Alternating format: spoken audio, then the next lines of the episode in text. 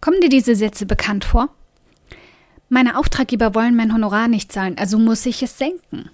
Ich traue mich nicht mehr zu fordern für das, was ich liefere. Meine Konkurrenz verlangt weniger als ich, also muss ich meine Preise ebenfalls anpassen.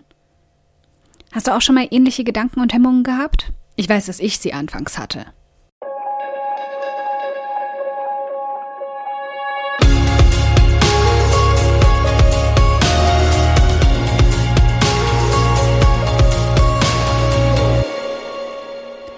Hi, ich bin Karina, Gründerin von Pink Kompass um 180 Grad und der Feminine Jazz und teile hier im um 180 Grad Audioblog alles mit dir, was in meiner Selbstständigkeit funktioniert und was nicht. Wir knacken meine Strategien rund um Marketing und Mindset, denn Erfolg beginnt in deinem Kopf.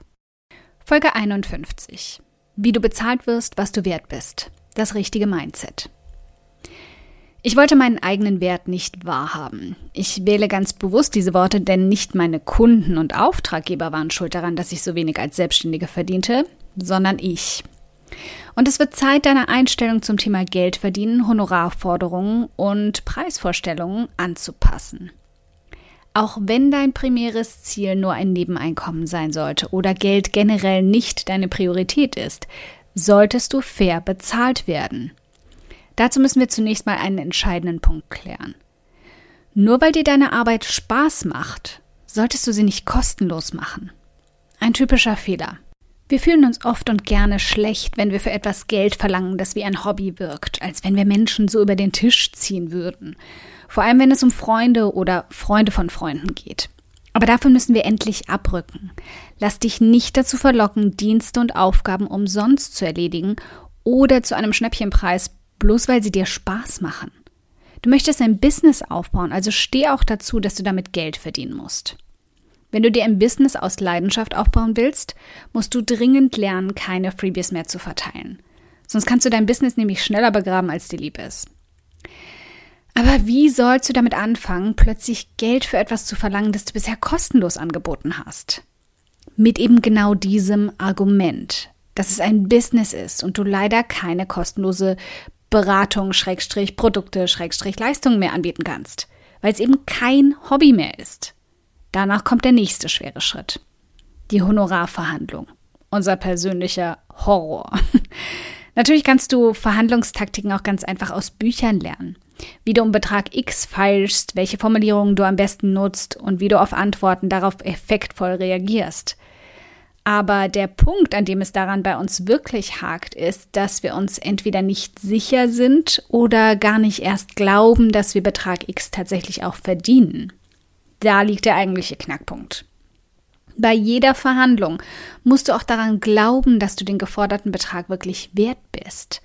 Sonst merkt dein Gegenüber deine Unsicherheit und wird definitiv versuchen, das zu seinem eigenen Vorteil zu nutzen.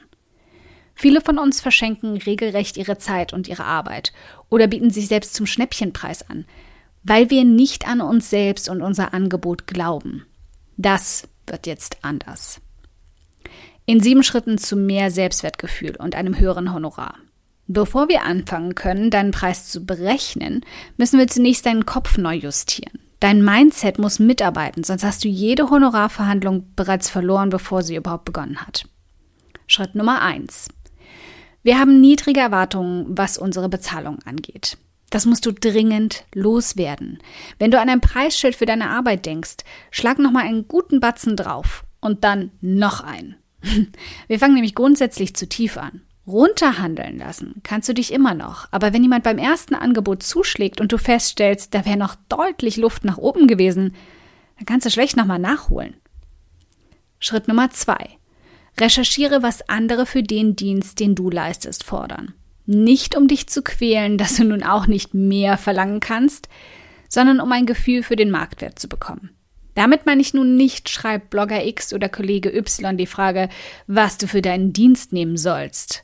So etwas wirkt ein bisschen recherchefaul und unüberlegt, sondern vergleiche dich mit Kollegen und wähle den aus, der am ehesten in Qualität, Reichweite und Leistung zu dem passt, was du bietest und tausch dich mit ihm aus.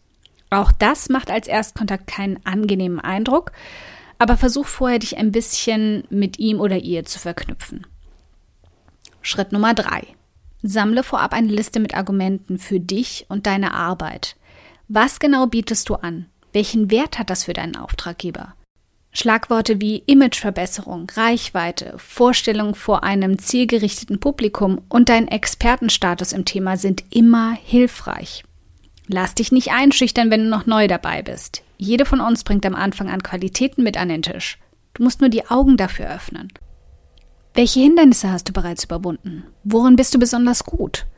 Und fokussiere dich dabei nicht auf Zertifikate oder Diplome, sondern durchaus auch auf Social Skills, Pünktlichkeit, Zuverlässigkeit, gute Recherche. All das ist etwas wert und nicht selbstverständlich. Hör auf, dich auf deine Mängel und Schwächen zu konzentrieren und such genau akribisch nach deinen Stärken. Sie sind da. Schritt Nummer 4. Fang vom ersten Tag an, Testimonials zu sammeln. Biete deine Dienste ein oder zweimal umsonst an, wenn du komplett am Anfang stehst und bitte im Austausch um ein Testimonial. Sie sind in unserer digitalen Welt so viel wert wie Diplome, Zeugnisse und Zertifikate, sogar wertvoller, denn sie sind persönlich und in den meisten Fällen sehr ehrlich. Ein Zertifikat sagt nicht unbedingt etwas darüber aus, wie gut du bist. Ein zufriedener Kunde durchaus. Schritt Nummer 5. Auch wenn es sich anfangs merkwürdig anfühlt, stell dich jeden Morgen vor den Spiegel und sag dir selbst, was und dass du etwas wert bist. Sag dir selbst deine Qualitäten vor, als ob du mit jemand anderem reden würdest. Unser Gehirn kann nicht unterscheiden, ob es eine andere Person ist oder dein Spiegelbild, das mit dir redet, aber es nimmt die Worte als Bestätigung auf. Schritt Nummer 6. Wenn du noch große Probleme hast, nach noch mehr Geld zu fragen oder dein Honorar zu erhöhen, Üb dich in anderen Herausforderungen. Selbstwertgefühl lässt sich auf viele Arten aufbauen. Mit jeder Hürde und jedem Meilenstein, den du erreichst im Privatleben, Sport oder im Business, wirst du selbstbewusster. Und das wirkt sich letztendlich auch auf deine Honorarverhandlungen aus. Schritt Nummer 7. Die wichtigste Grundregel, wenn es um dein Business geht und an vielen Stellen hilfreich. Tu so, als ob. wenn du dir noch unsicher bist, tu so, als ob du dir sicher wärst. Wenn du vor anderen oft genug Selbstbewusstsein und die Einstellung, diesen Preis auch wert zu sein, vorgibst, wirst du dir selbst irgendwann sogar glauben. Solange du diese Schritte nicht verinnerlichst und dein Selbstwertgefühl nicht deutlich verbesserst, wirst du niemals so bezahlt, wie du es verdienst.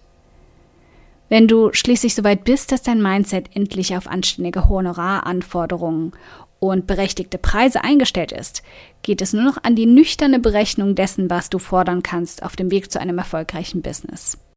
Stell deinen Kopf auf Erfolg ein und lass dich so bezahlen, wie du es verdienst. Dieser Audioblog ist der Beginn meines E-Books Das richtige Mindset. Stell deinen Kopf auf Erfolg ein. Das erste von fünf E-Books in meiner ausgiebigen E-Book-Serie, die jede Frau, die wirklich will, mit ihrem Online-Business erfolgreich durchstarten lässt. Bist du bereit für Erfolg? Dann hol ihn dir jetzt. Du findest den Link direkt zur E-Book-Serie unter diesem Audioblog. Ein dickes Dankeschön, dass du heute beim um 180 Grad Audioblog dabei warst. Und falls du noch mehr knackiges Marketingwissen oder Mindset- und Motivationskicks brauchst, schau auf podcast.um180grad.de nach weiteren Episoden oder direkt auf www.um180grad.de in über 100 hilfreiche Artikel rein. Wenn du eine Frage hast, die dir auf der Seele brennt und die du gern für eine Podcast-Folge vorschlagen möchtest, dann schick sie mir jederzeit an podcastwunsch.um180grad.de. Ich freue mich schon darauf.